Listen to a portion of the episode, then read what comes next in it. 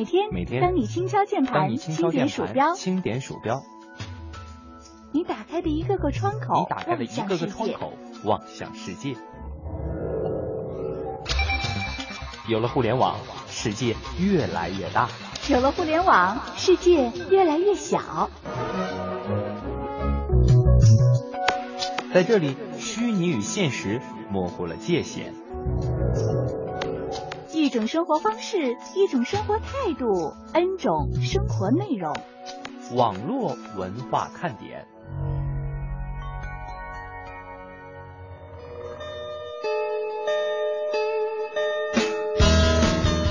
网络文化看点今日微语录。你花六块八买个便当吃，觉得很节俭；有人在路边买个七毛钱的馒头，狼吞虎咽之后步履匆匆。你八点起床看书，觉得很勤奋；放微博发现曾经的同学八点已经开始面对繁重的工作了。你周六补个课，觉得很累；打电话才知道许多朋友连续加班一个月。亲爱的，你真的还不够努力，不够勤奋和刻苦。冰箱里塞满了好吃的，WiFi 一点也不卡，身边所有的电子产品都是满电。来了一条你的消息，正在准备点开，这个时候快递和外卖的小哥同时在门口喊：“家里有人在吗？”这就是宅人的梦想生活，有没有？无聊的时候喜欢掏出手机看一下时间，然后解锁，翻动几页功能表，又锁屏放回裤兜里。嘿，说的就是你，机不离手这个习惯可真的一点都不好。现在有些朋友啊，很不像话，有事没事就爱请人家吃饭，付账的时候呢，抢着掏钱。人家如果别人跟他抢，他还急眼；吃完饭他还不满足，还得请人家洗澡、喝咖啡、唱 KTV。哎，对于这种人，我只想说六个字啊：国庆节联系我。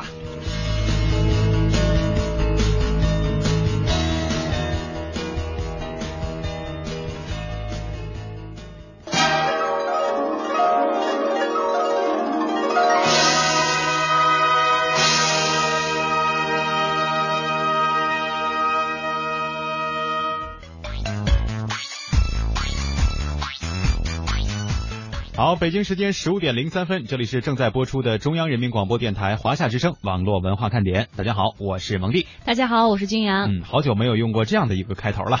呃，曾经呢，曾几何时哈，大家印象当中这一开头一定是北京时间十五点零几分，零一般都是零三分啊。呃，今天的节目呢是由蒙蒂和居阳为大家带来的。呃，在下一周的节目当中呢，就是我们两位就也都不会再出现了，包括小东啊也不会出现，是由文燕儿带着好消息吧？这这是好消息啊！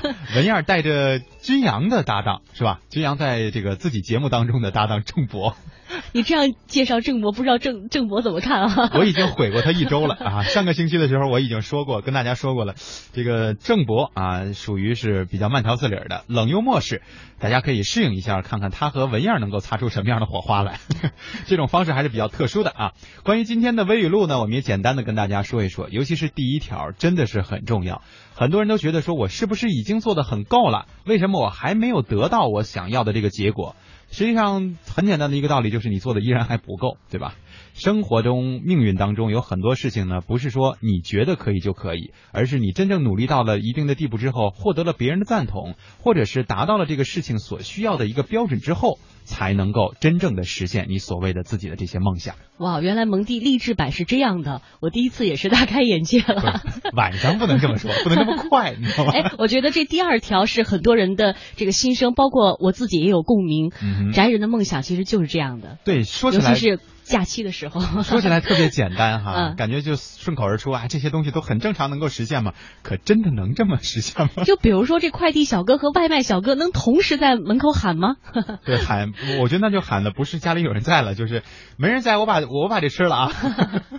另外呢，关于这个机不离手的事情呢，我们这几天好像一直都在说。昨天我们说的是上洗手间的时候，说没事闲的呀，这个呃，就算是没有短信，没有什么流量能够看视频，也依然会拿出手机，摆嗯摆弄摆弄这个功能列表，看看我的这个 apps，然后翻一翻我之前的通讯录，就这样去耗费时间。我觉得。这种事情啊，就赶快进行就好了，然后从那 从那个恶劣的环境当中出来吧，不要再做机不离手的人了啊！今天呢，我们要跟大家说的这个互动话题呢，有一点意思，因为有些朋友的这个心态啊，确实遇到这样的情况以后会非常的纠结和非常的不稳定。为什么这么说啊？先说一说今天的互动话题，这个一条微信呢，是一句吐槽或者是一句关心发给了你，那是因为你是对方在此情此景之下所想到的人，更想和你多交流几句。并且有的话呢是对你说，如果呃想对你说啊，如果一时是不想回或者是不方便回，必要的解释也可以顺利的避免误会，让这个世界上少一个怀揣着种种猜疑苦苦等待的人。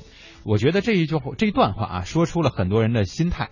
就是平常接微信也好，接短信也好，包括有些朋友可能接邮件或者是接微博的私信，都会有这样的一种心态：什么时候给我回呀？明明这上面会显示说对方正在输入这几个字，怎么死活就不弹出来呀？哎，你觉得会不会有的听众说，刚才你呃告诉我们不要这个机不离手，我在等微信呢，现在你要告诉我别一直这么等下去，这样 你放那儿也能等，没有说非握在手里是吧？关键就是这样的一个心态，是不是大家？都有过这样的一种感觉，就是秒回微信，我就特别需要。我发了，比如说我今天发君阳，我说你几点来啊？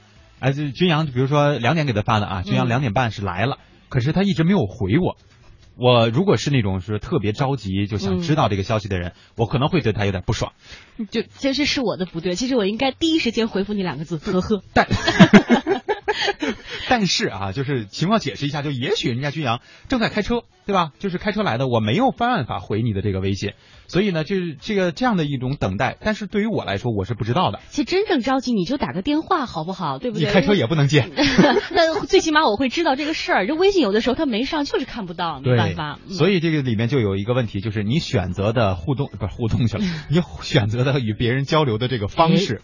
以及你的心态，这是两方面的问题。嗯，今天就想问问大家，秒回微信或者是秒回这种通讯的东西，对你来说是不是很重要？如果真的很重要的话，也可以给我们一个理由，为什么你那么着急，对吧？呃，今天对我们俩来讲很重要，让我们知道各位还在听节目，还在上班，对我们来讲也是个安慰。对我这个两点的时候，我发了这个微信啊，给你们都发了微信，有几个秒回的。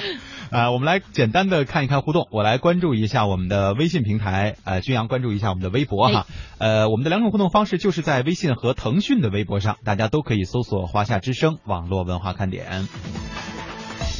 呃，在这个微信当中，唯美小影说：“蒙哥，君阳姐，下午好。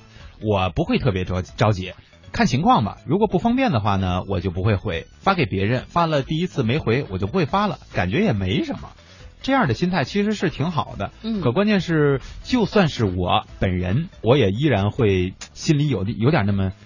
切切的小捉急，这个朋友叫辉，是在微博上和我们互动的。他应该算是秒回微博的，因为他这个发的时间是在三十分钟以前了。他说重要，人家没事就不找你了，找你肯定是有一定的原因的，而且是尊重的表现。哎，好心态。哎，很多人会把这个“尊重”俩字看得特别重，就觉得说你回我了，这叫尊重。对你要是不回我，或者你磨磨唧唧的就不回，那就说明你心里没我。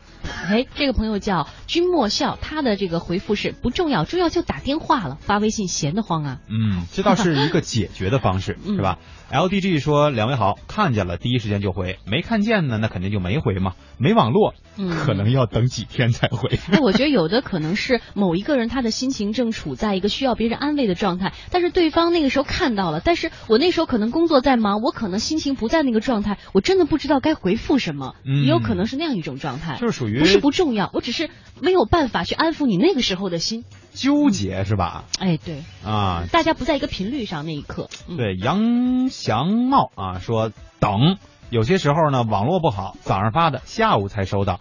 呃，什么网络这是？我们今天不考虑这个特殊因素啊，不考虑网络的因素。莫失莫忘莫小恩说，我有强迫症，一听到声音我就想看，看了我就想回，不然我总觉得少了点什么。所以我觉得像莫小恩这样的朋友，应该身边好朋友挺多的。因为大家有什么事儿呢，都爱找他，找他至少能得到回复。问题是，他找朋友的时候怎么办呢？对，关键是你身边的朋友是不是也跟你一样啊？所以生梦一世说，我觉得如果你看到了别人发来的微信，没有立刻回，觉得这是对别人的不尊重。这个想法呢，跟我还是有一点点像。嗯我会是这样觉得，因为每一次无论是什么样的消息，除了这个垃圾短信啊，嗯就算是比如说一个调查什么的，人家是人工发的，说嗯李先生怎么怎么着，嗯然后我可能会就是没有时间，我可能也会回一个谢谢，然后再、哦再继续看。嗯，对，就是我觉得这是一个起码的尊重，但是我也有一个原则，就是不非啊，就是秒回，嗯，因为秒回，我觉得这个对别人要求可能也太苛刻。哎，你知道最气人的是什么吗？嗯不是他不回你的微信，是他不回你微信的同时，他在不断的发着朋友圈，嗯，这是最气人的，对不对？这就是大家所说的那个不尊重的情况，哎对吧？Andrew 说刚上微信，不好意思哦。啊，没事儿，我刚才是开了个玩笑，不是非让大家秒回。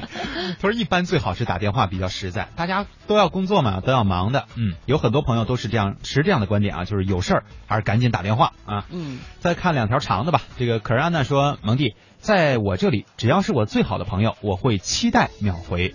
如果他一直不回呢，我会很着急，然后打电话打电话给对方，因为对方呢一定是我最好的这个朋友的情况下，如果说是一般的朋友呢，我也不会太期待，也不会主动的去发信发信息，嗯还是分人是吧？嗯分跟分自己这个熟络的程度。嗯呃，姑娘，你活得太骄傲。说有一次啊，有一个三年没联系的同学用 QQ 啊向我借钱，然后呢，我说我给你打电话，然后把电话号码发给他，他说不好说，反正就是各种理由，说了很多。后来我索性就不管了，假装没看到。呃，我觉得你这个警惕性还算是挺高的，因为也许他是吧，用 QQ 联系的什么借钱这种事儿，咱们可说的例子真不少了，有可能是被盗号了啊。好了，欢迎大家来继续来跟我们进行互动，两种互动方式，微信和腾讯微博都搜索“华夏之声网络文化看点”，我们也期待着很多新朋友加入到我们的点信群当中来。接下来介绍一下每日新词吧。呃，我们今天的每日新词叫“分享父母”。这个词作为母亲的军养是怎么理解？先我知道说你的理解啊。我我知道你这个就是呃，根据每个代班主持人不同的情况来量身定做稿子，是这个意思吧？当然是连微语录都是啊！为什么前面有这么多的心灵鸡汤？啊，这我现在才理解。对呀这个蒙蒂的良苦用心哈。你要是听一听上一周和喜呃这一周啊，我一直以为我代班几次之后，我的内心已经足够强大了，还是高估了自己。对你你去听一听跟小东的那个微语录，你就明白了。啊，好吧，就先说说你对于分享父母简单字面的上的理解。我今天是第一次接触这个概念，但是我嗯看了下面这个解释之后呢，我觉得也算是一个比较新的名词哈，就是忍不住在微博、博客上发布自己孩子照片或者近况的父母这一类人呢，以三十岁左右的年轻父母为主，他们就叫分享父母。哎，对，嗯是一个一，我觉得很多朋友一定会理解错了的，啊觉得说我父母是我自己的，我不能跟别人分享。是分享自己孩子的父母。对，就是分享信息的这些人啊嗯。在互联网时代呢，一些以为人父的人父人母的网民呢，会把这个社交网站的头像啊换成自己孩子的照片儿啊，比如说刘文燕是吧？这个社交网站的发言和分享呢，也基本上都跟孩子有关，这算是新时代的一个新时代互联网发展的一个特殊现象。同时呢，也能体现得出来，如果要是愿意用自己孩子的头像。作为自己的这个通讯头像的话，我觉得还是蛮顾家的一种表现。因为我哦见过有一些以为人父人母的，依然在用一些什么明星的这样的一种照片，嗯或者是自己出去玩啊什么的这种什么各种各样的照片。然后确实我观察到的，当然不能说百分百啊，但是很多也确实是就是还是依然比较爱玩儿，对于家庭的这个观念还不是特别足。因为毕竟现在有很多父母都是八零后嘛，呃，所以有人说，在这个头像上也能看出每个人的性格，其实也是有一定的道理的哈。嗯，对，来再来看一看互动啊。三十二号的婚礼说从来没秒回过，我好像都是等一到两天再给回个信息，这可不是啥好习惯啊。因为后边自己也发了一个比较汗这样的一个这个表情，呃，如果要是没什么特殊的情况下，就为了要这样一种感觉，就是别人给我发东西，嗯我这我大牌啊，我这我地位崇高，我就不我就不回，呃，这样的话，我觉得。嗯，很多朋友可能最后给你发的一条微信或者是短信上面只有两个字“有劲”，就是不能再做朋友啊。微笑阳光说：“两位好，看了就一定会回，没看见的那可就没办法了。但是我觉得这也是一个理由，就是给自己找了一个借口，嗯因为你没看见，就不不可能没看见，对吧？就是你总有看手机的时候，所有人都没错。看现在很多人都会说，我们是那个低头族，我机不离手，我一定，我这现在手机特重要啊，我天天的背在身上，怎么怎么着，怎么怎么着。嗯，但是为什么人家给你发一条信息的时候，你会有说我没看见的情况下呢？你不是天天在玩吗？对吧？所以说不要给自己找这样的一个借口啊。嗯，还有我看到有一有一个朋友挺逗，潇潇说，我手机没有微信功能，所以我没这个问题。那也就是说，你从来都没有发过短信喽，对吧？就是没有跟别人有过任何文字上的交流。我们下一期的这个互动话题可能会适合你。下一期是啥？肯定不是这个话题了。对，就是每每次都有说这话题跟我无关的人啊。对，好了，欢迎大家来继续互动啊！接下来我们说一说一条比较严肃的消息吧。嗯，这个国家互联网信息办公室、工业和信息化部、国家工商总局最近呢是召开了一个整治网络弹窗的专题座谈会。这个网络弹窗大家都明白哈，在右下角突然嘣蹦出来一个什么广告，或者蹦出来一个什么信息，很多人都觉得烦死了。每每天上网就无数的这个东西，根本就不是我需要的信息。嗯，那么这个会议呢是专项研究治理网络弹窗乱象。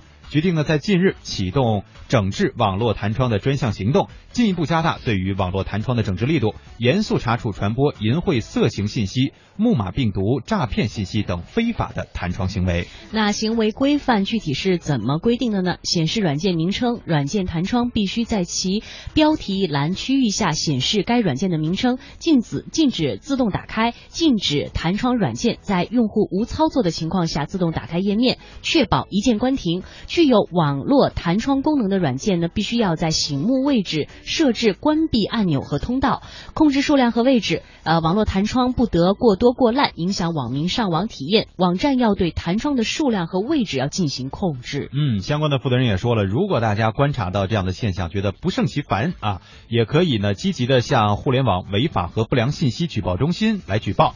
这个网址其实挺好记的，三 w dot。就是点儿啊，一二三七七幺二三七七点 cn 来进行举报，提供线索，也是希望我们大家能够共同的为互联网的环境治理来做出自己的一份贡献。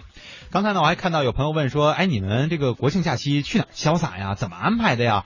我们很负责任的告诉大家，我们上班就在直播间过了。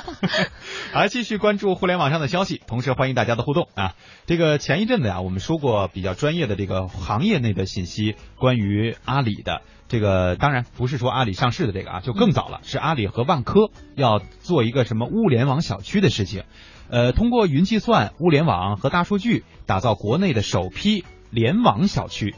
初步呢，确定为万科在国内的四十八个城市的住宅小区。那么，这个未来小区有着什么样的功能？如何实现集中运营和集约化的管理？呃，阿里和万科再度合作，为什么只适用于住宅小区，而不能进行更大范围的推广呢？关于这事儿，我们也一起来听一听中央台记者所做的调查报道。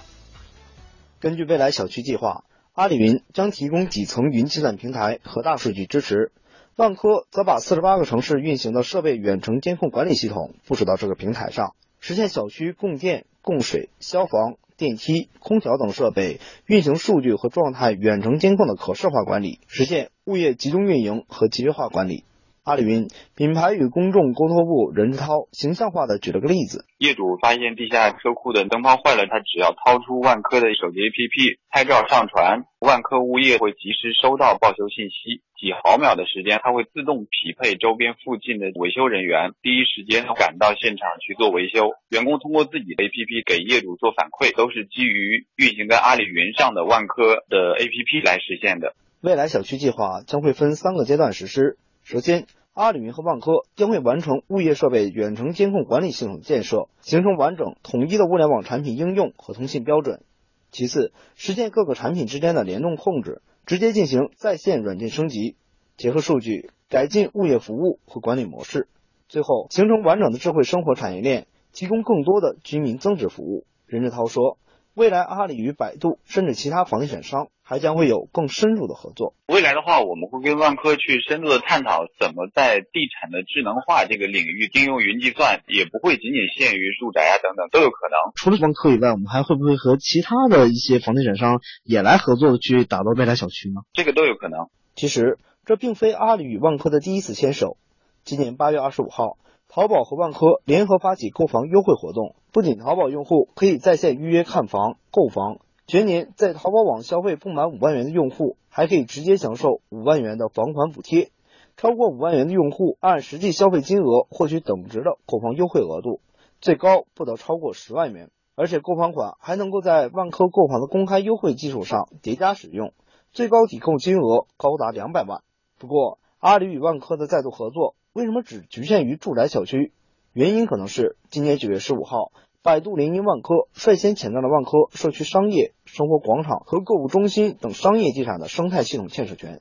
此外，知名危机管理、企业管理和投融资咨询专家邝杰分析，万科也在多方试探合作，确保利益最大化。一个是万科本身在商业上并不是很强，就万科小区里的很多商业的服务。并不是万科自己来管理，可能是招商是由其他的公司来负责经营管理。从万科的角度来说呢，他也是想想和 BAT 三家都想合作，比如万科和腾讯都是在深圳的公司，他们恐怕也会有一定的合作。你绑定一家，万一服务不好呢？万一他做不到呢？可能还是多选几家比较合适。邝杰预测，未来在与房地产的合作中，互联网企业大用武之地。从前端那就是住房的销售。合作呢可能是比较多的，房地产商现在都是急需的。第二点呢，就是在智能家居上，就是在房子里边的服务上，互联网公司呢都是这方面有一定的优势，包括一些智能硬件的应用都是需要的。第三个呢，就是所谓的物业管理的服务，对居民的所有的消费，包括线上线下的结合，有互联网商的用武之地的。当然还有房地产公司自身的需要，它的销售人员、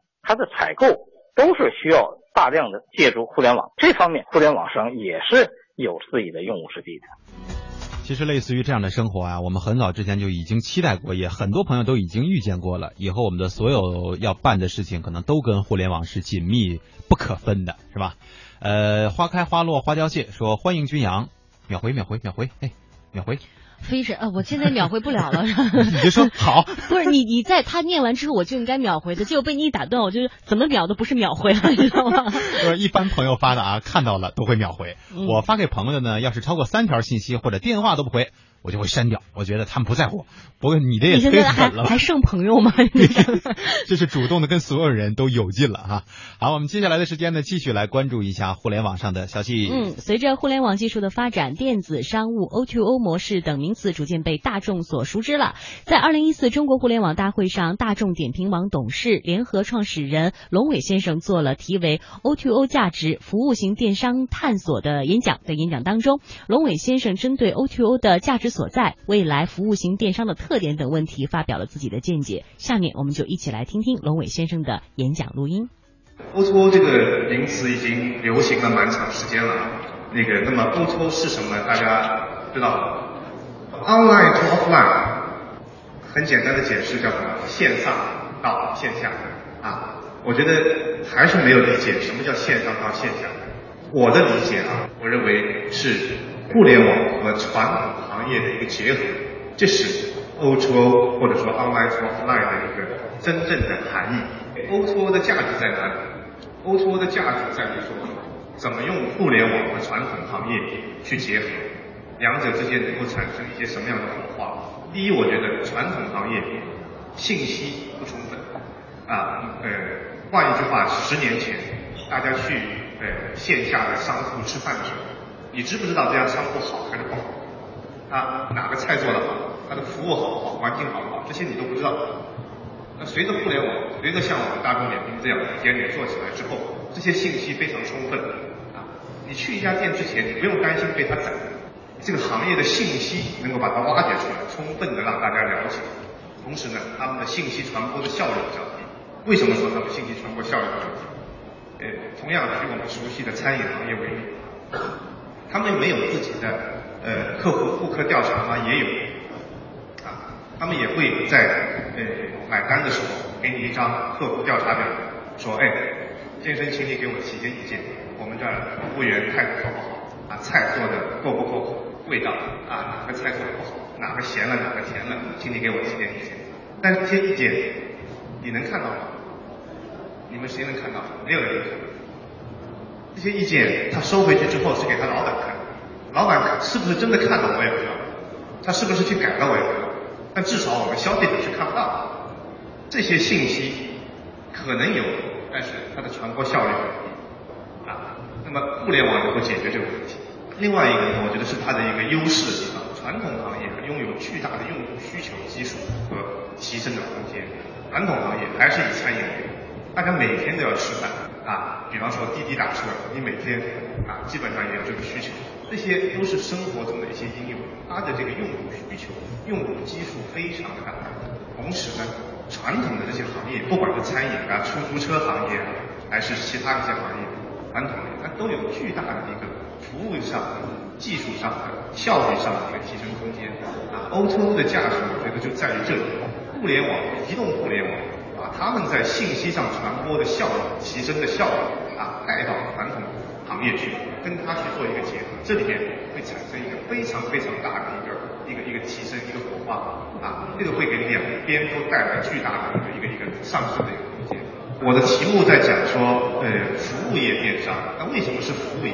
第一，我觉得我们从整个中国的 GDP 来看，二零一三年第三产业的 GDP 占总量的百分之四十二，远超第一和第二产业。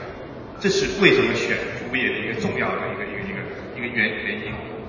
另外，服务业和每一个用户切身相关。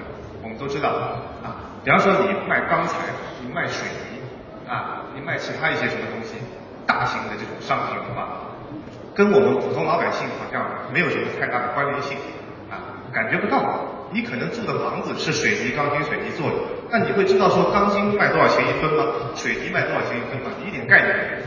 但是我们传统的服务行业，吃饭，对吧？打车，这些都跟每个用户切身相关，用户的参与度非常的高啊。我觉得这和互联网有高度的类似性。互联网的一个特点就是用户的参与度非常高。从原来的互联网到现在的移动互联网，每个人都有手机，都有电脑，这方面用户的参与度会更高。所以这两者之间有非常大的相似性啊，所以我认为互联网和服务行业的这个结合，未来会是一个非常非常大的一个提升的一个空间啊，也是会是各位呃互联网从业者，包括一些创业者啊一个创业的一个热点去。那么什么是服务型电商？服务型电商有什么特点？我觉得呃这个可能跟大家切磋探讨。我认为的电商就更多的是实物类的电商，他们需要仓储。需要库存，当然很多公司说我做的很好，库存可以接近于零，但事实上没有谁能够做到真正的零库存。但是服务的电商完全没有仓储，没有，同时我们没有物流，不需要配送，你在手机上购买我们的团购，购买我们的优惠，啊，你线下就可以去实现，不需要直接拿个手机就能去消费，完全不需要仓储，不需要库存，不需要物流，没有配送。这就是服务型电商效率高的地方。同时呢，我们把用户从线上带到线下，大家回到最初始的东西，O to O，online to offline 啊，呃，online to offline 是把我们要用户从线上 online 带到线下 offline 啊，给传统行业反哺反哺这些流量。我我觉得说，虽然我我们听到一些一些这样的讲法，说电商把人流从线下带到了线上。啊用户在家里面点点鼠标，点点手机就能买东西，然后快递就到你家里啊。他是真把线下的人流带到了线上，不管是这个东单西单王府井，还是上海的南京路湾，现在人流量都巨急剧减少。为什么急剧减少？大家不需要到线下去购物了，只需要在这个呃京东上，在淘宝上买东西就好。但是呢，服务型电商它是反其道而行之，把用户从线上带到线下。和商户一起去共同繁荣，和商业地产商户一起共同繁荣，我觉得这也是服务型电商的一个重要的特点。感谢龙伟先生的分享。刚才姑娘你活得太骄傲了，说刚才军阳的那段岛屿啊，怎么怎么像听新闻联播似的呢？一个成熟稳重的声音，好有魅力，好喜欢，好有感染力的女强人呐。可是，在蒙蒂这儿，我就不觉得是夸我。他每次都说再嗨一点状态，再 啊，算了，不说了，太伤心了。不不，那也是一种风格，对吧？你郑博还有郑博的风格呢。马尾巴豆说来晚了，来晚了。蒙蒂君阳，下午好，我是什么时候啊拿手机看见短信，什么时候都回，百分百，除了幺零零八六。我跟你说，其实幺零零八六才好玩呢。都是分享我父母啊权重。这个我分享的原因呢，主要是更安全的要记录孩子成长的过程。硬盘储存、纸质储存呢都会损坏，有损坏的几率。用网络来存相对安全。当然啊，我再给你发一个这个表情，握手的表情，我就这种心态。他或他说还有一种小小炫耀的心态。我没这个心态。啊，一到下午就犯困，你说这可怎么办呢？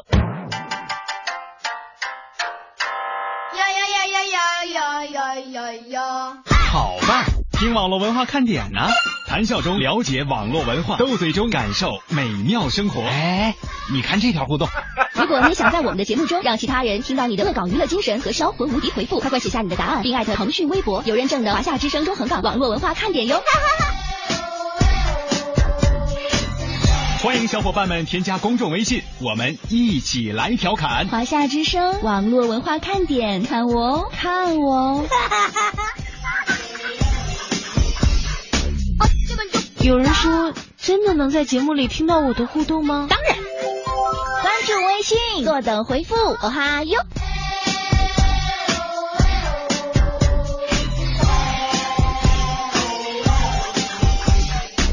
嘿，我那边呢？好，这里是正在直播的中央人民广播电台华夏之声网络文化看点。大家好，我是蒙蒂。大家好，我是君阳。蒙蒂，你允许让我在这插播一点内容吗？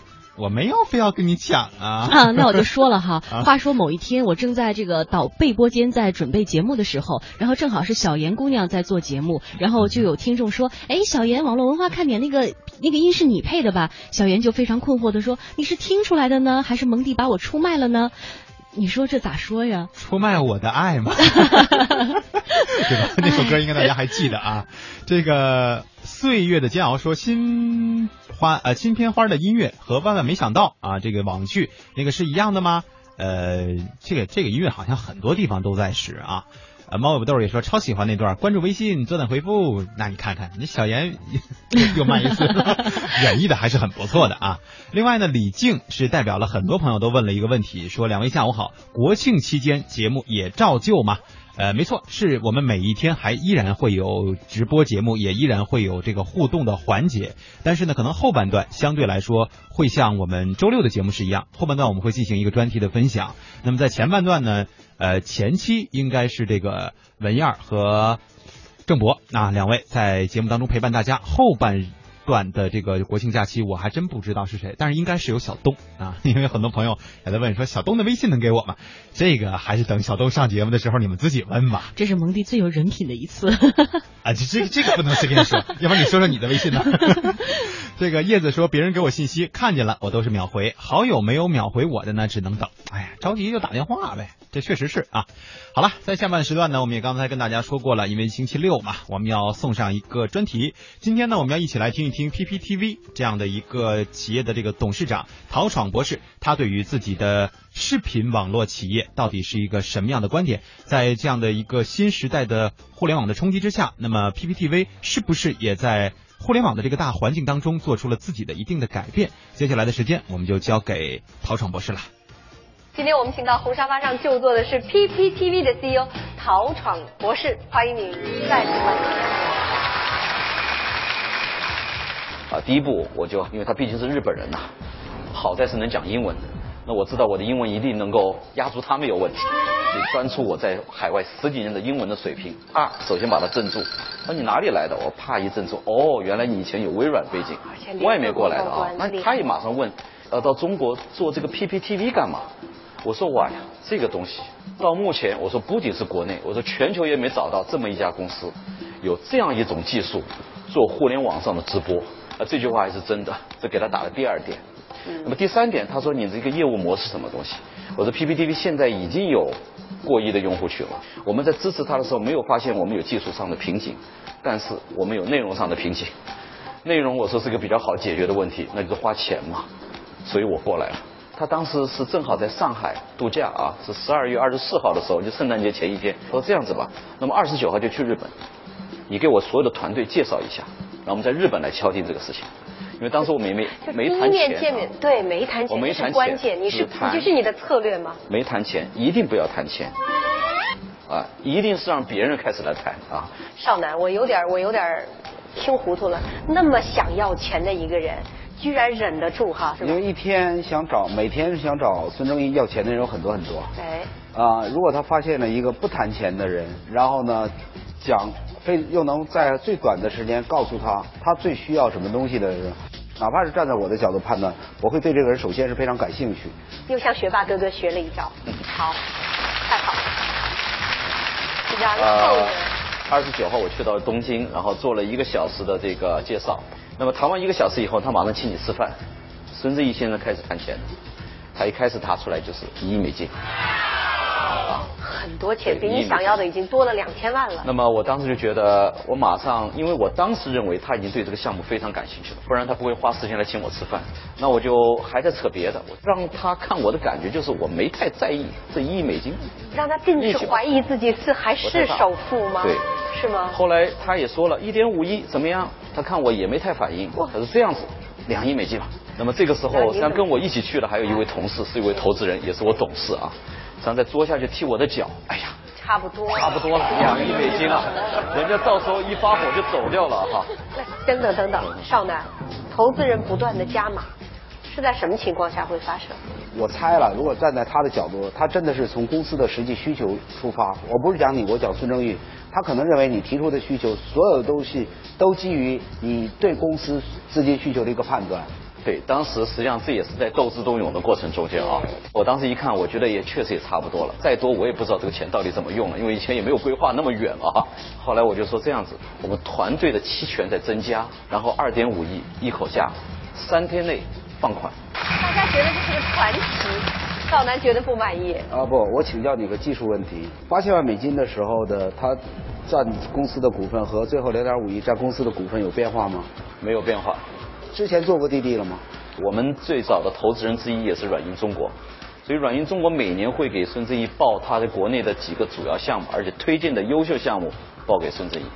所以说他的团队实际上已经前面有做看过。在这点上我没有问题。您点个赞吧。好吧。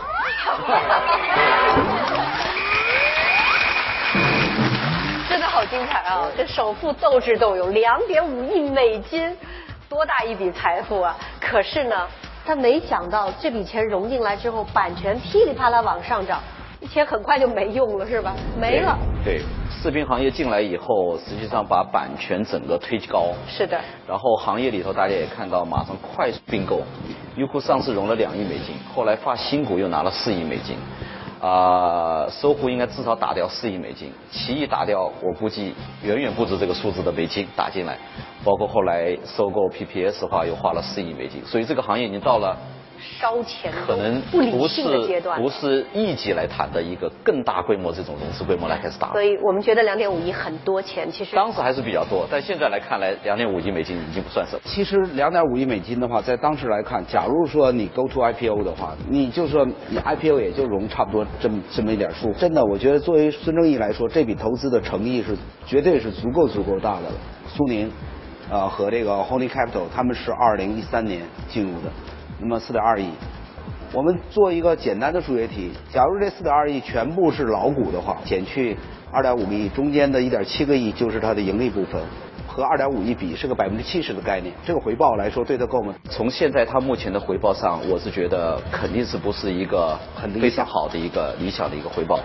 但是呢，呃，我自己在公司里也有一个理念，我认为只要投到淘闯这家公司，我不会让他吃亏的。大家知道，在我们这次一次融资过程中间，确实有很多家来找我们。其中我们在谈判中间的一个原则，就是当时我要保证我孙正义当时投入的那个资金的利益。听说就是在这个选择谁去嫁的这个前夜，你跟闺蜜聊过，嫁给阿里呢，还是嫁给苏宁呢？视频行业在线烧钱大战，独立视频公司纷纷选择站队，优酷土豆合并，百度爱上奇艺，又收购 PPS，PPTV 成为仅存的独立公司。面对各大巨头抛来的橄榄枝，淘闯为何对苏宁情有独钟？为什么跟苏宁合作的一个很重要的原因，或者最核心的原因，就是我们全面的进军家庭互联网。现在苏宁拥有将近国内三分之一的电视的这个售买率啊。那么这个里头都有 PPTV 的内置，这样子大家可以在家庭里头观看到 PPTV 的这么一个服务。大家知道以后每个人的打开电视的界面已经不一样了，一个自己喜欢内容的界面。比如说随着你的观看行为的不断的累积，我们通过大数据系统的不断的这种监测，我已经知道你就是一个体育迷，你可能是喜欢看电影，但是你不太看军事频道，我们能够把有效的内容推送给你。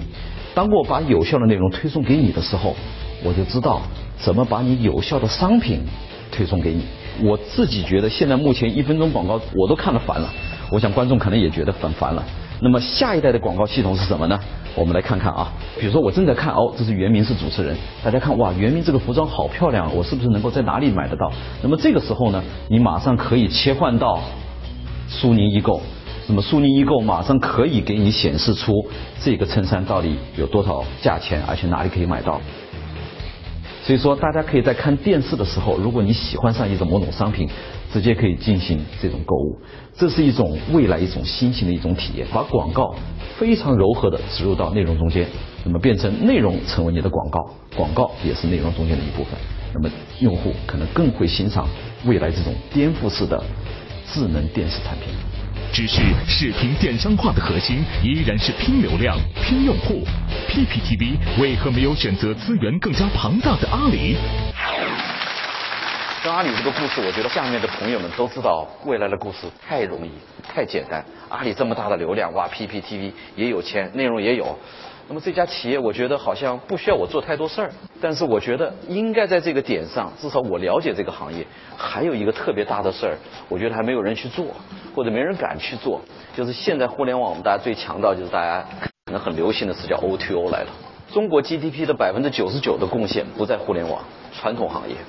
我如何有机会把这个通道真正做成？不仅在互联网上，嗯，我还要做成在线下，我要做成在大家每个的客厅里头。那么未来的家庭的视频可能不是一个简单的电视机，每个地方都是一张屏。我希望 PPTV 真是叫无处不在。这样的生活是一个什么样的图景？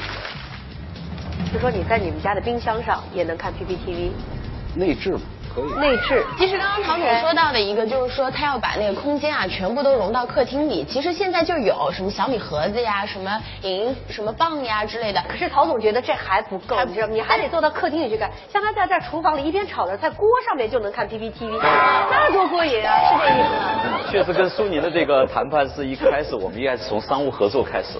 商务合作上，我们就发现太多的电器这些东西都可以植入我们这个视频的这套功能。苏宁跟 PPT 这次合作，我认为在中国至少我们的行业史上可能是第一次，也是最大的一次，一家传统企业跟一家互联网企业的合作。这个合作如果能做成了，我觉得咱们或者陶闯这一天干的这件事儿，我觉得会有更热烈的掌声。干不成啊，干不成，干不成也没关系。苏宁这次的话呢，它控股百分之四十，因为因为这是已经变成一个控股企业了，而且苏宁是有着一个非常强大的企业文化的一个企业。那么我们知道，互联网企业的这种文化是比较散漫的，在实际中两个企业在磨合的过程中，是你会改变他，还是他会改变你？我觉得答案是很明确的，一定是互联网改变任何一家企业，可能不仅仅是我啊。这是一个大的趋势，但是刚才你说了一个企业，实际上我们不需要他去在自己文化上的一个改变，他毕竟有线下的这种实体，线下的运作，因为他现在将近有二十万的员工，两万两千人每天是跑人家家里去帮人家装冰箱的，这是咱们互联网企业人做不到的。为什么？互联网自己老认为自己太牛了。做不响这种真正接地气的活，这种搬砖头的事情不对，搬砖头是觉得不愿意做，但实际上真做 O T O 的话，你需要一堆真是愿意搬砖头的那帮人是细活，因为你开始接地气了。我是希望 P P T V 现在跟苏宁的这次合作，能够做到行业里的 O T O 成功的一个标杆，相信能够白头到老，好，为您鼓鼓掌。其实说了那么多，陶闯先生在我面前的这种形象，真的高大上哈。读书是学霸哈，打工打到联合国，比尔盖茨哈，创业又是 boss，嫁的都是大佬，人生好完美，必须还得再添上一笔，连他找太太都直接能够泡到学校的校花。他在家里的地位到底如何？大家可以想象。好，来看一看。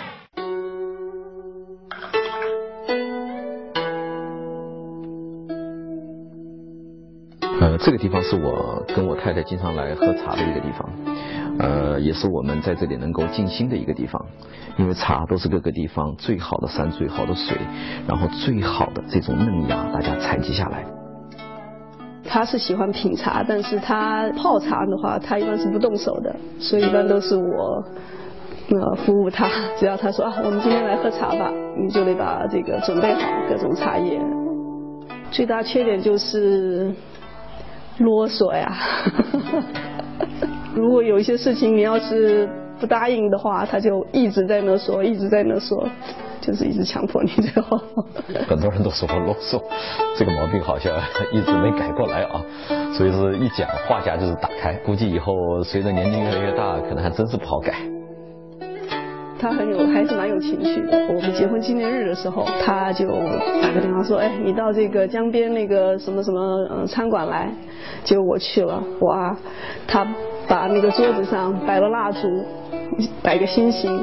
然后最让我感动的是，他把我们从认识到结婚，我们是结婚二十周年嘛的那个照片全部整理起来，做了一个 PPT，然后在那放。还配上那个音乐，哎呀，我觉得天哪，他哪有那么多时间做这些事情啊？差不多每年他一般都会有做一点这种 surprise 的事情出来。呃，可能我是一个中西合璧的人啊，既喜欢品茶，也喜欢喝红酒啊。我不仅可以跳跳这个劲舞啊，还经常打打太极。第一次来的时候就摆一个动作，整个人就是那种虚脱那种感觉，然后整个脸色也是发白。但是呢，他跟别人不一样的一个追求的概念，他认为太极就是太极的阴阳之理，怎么样融到拳架里面去，这是一个关键。他不是说着急的要学多少的动作，而是每一个动作他要知道的就是为什么这么去做，跟人体的生理特点到底有什么样的关系。我就觉得这就是他的一个过人之处。太极我们知道，中国这个最深厚的这个叫阴阳这种融合，融入在这么一个拳中间，融到拳中间以后，你的气络就开始通顺。这是以前啊我在海外很多年我觉得学不到的东西，所以后来越来越发现，就是中国这种博大精深的这种底蕴里头，就这么简简几个单单的几个动作啊，就能体验出来。每周至少打那么一两次以后啊，你就感觉自己可能更加的平静了。就是遇事以后啊不会急，然后遇到低谷也觉得没什么，遇到高峰呢自己还可能更沉稳。所以我觉得太极不仅是练身啊。更重要的是练这个心。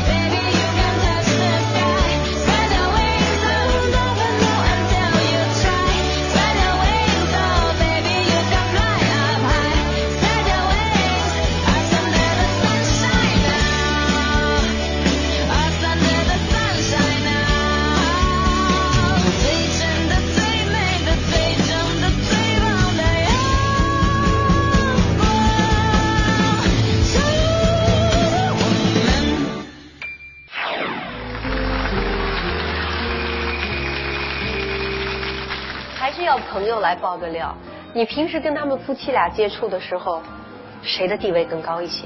呃，我举个例子啊，嫂夫人呢曾经是武术冠军。这个料爆的太重要了。啊，然后呢，我也不知道草场学太极。防身是是为了什么？健身健身，加防身。人到中年才想起来反抗，有的时候 也是必要的，是吧？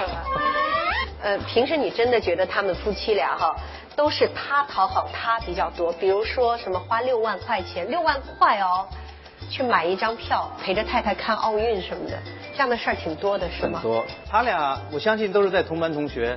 太太放弃自己的事业，那拉着这个箱子跟你一直走遍天涯，我相信这一点真的，呃，为你付出的很多啊。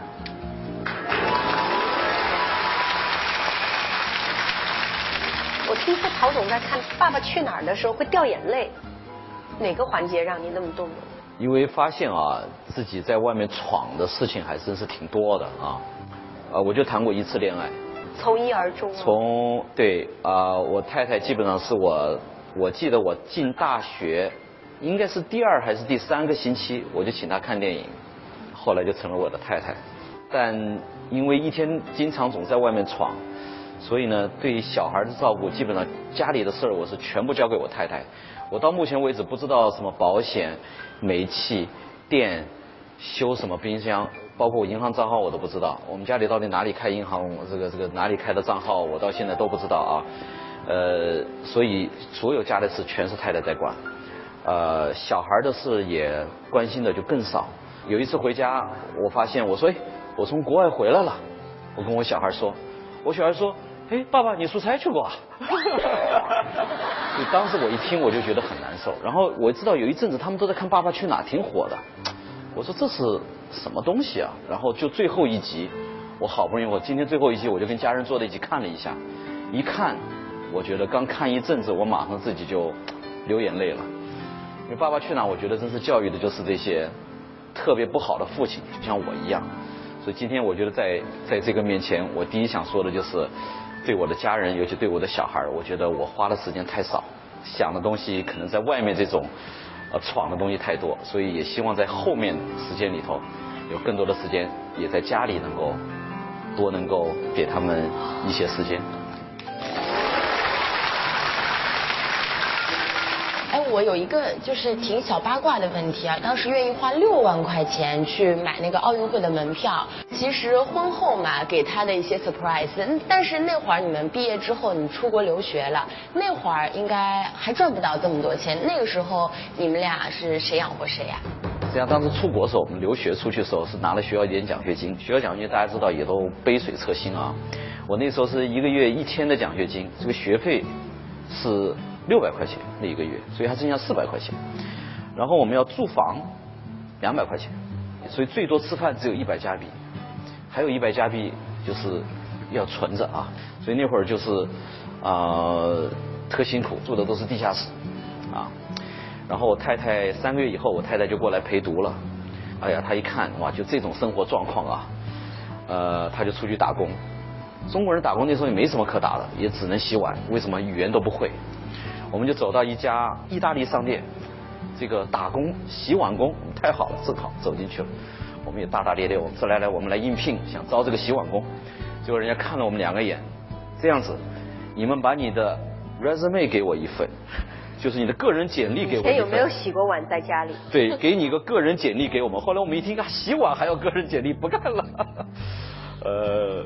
后来呢，朋友介绍，他找到一份这个卖三明治的，经过培训啊进去了，一个月能挣到一千五百块钱，一千五百块钱，哇，那我们觉得就是一个很大的天，一千五百加币啊，换成人民币一万块钱呢。那时候国内万元户都是很厉害的啊，所以那那时候我们出国还比较早，所以呃，所以我整个后来学生时代基本上我自己就。自己挺懒的，没有打过一份工，所以全是我太太打工，然后把我把整个读书的过程读下来。所以对太太那么